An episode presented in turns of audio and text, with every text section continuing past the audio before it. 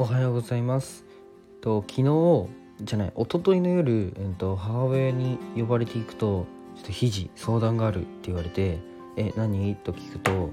あの好きな人ができたのこういう人でこうこうこういう人で毎日 LINE しててと詳細を話した後にどうしたらいいかなというふうに聞かれて母親に高校生みたいな恋の相談をされました。はい、で息子に聞く内容じゃねえと思いながらめちゃくちゃ面白そうなのでガンガンいっちゃえと言いました。で最近は、えっと、恋のキューピッドもやってます。でそれではアトリエラジオのスタートです。とおはようございます。絵描いたり障害者施設でボランティアしたりノート書いたり、えーラジオしたりしている看護学生のひじりです。とラジオはここスタンド FM でやっててえっと今は看護専門学校3年生で国家試験が迫っているので国試の勉強と並行して実習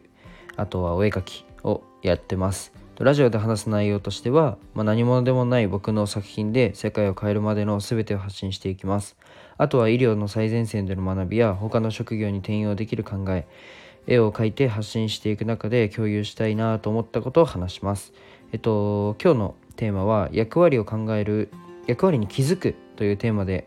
話していこうと思います。えっと、昨日の実習で、えっと、看護の本を読んで思ったことを共有したいと思います。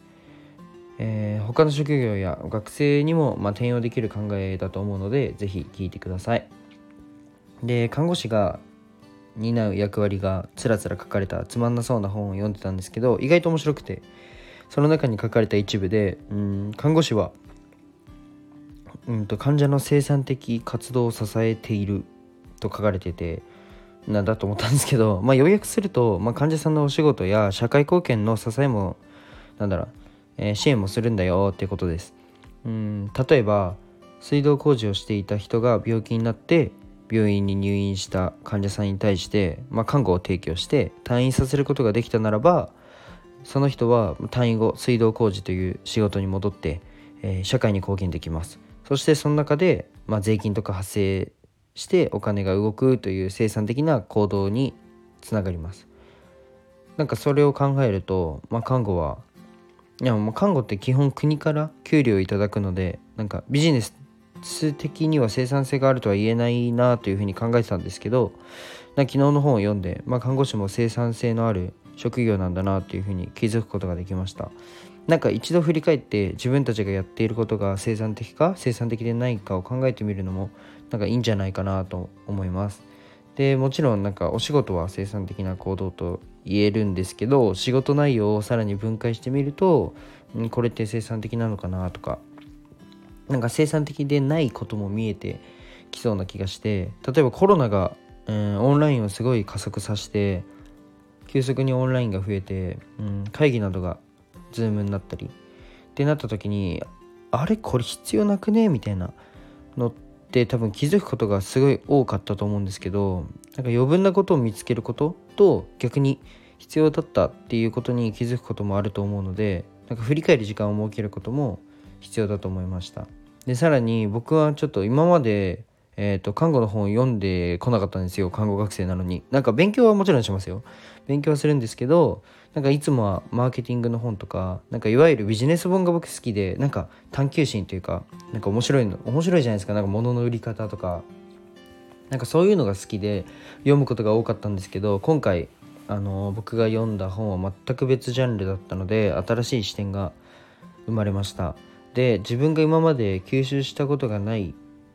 ところから、まあ、吸収してみるというのも新しい視点が増えて、うん、今の自分の活動をその加速させる可能性があるので是非試してみてください。なんか皆さん本読みますかね？なんか僕はあの別になんだろうな偉いとかそういうことを言いたいわけじゃなくてなんかあれすごい下手だな今日喋るの。うーんなんだろう。すごい探求心で本当に本を読んでてで高校を卒業するで高校生の時に初めて僕高校そうだな今高校卒業して3年経つんですけどうん高校卒業する前高2の終わりぐらいかな高2の高2の終わりぐらいにそのメンタリスト DAIGO さんがのニコニコ動画を見ててあの YouTube だとまだ登録者が多分なんだやり始めてにまだ5万人とかかな？の時にその僕がその見ててなんかなんだろうな。今まで住む世界と全く違くて、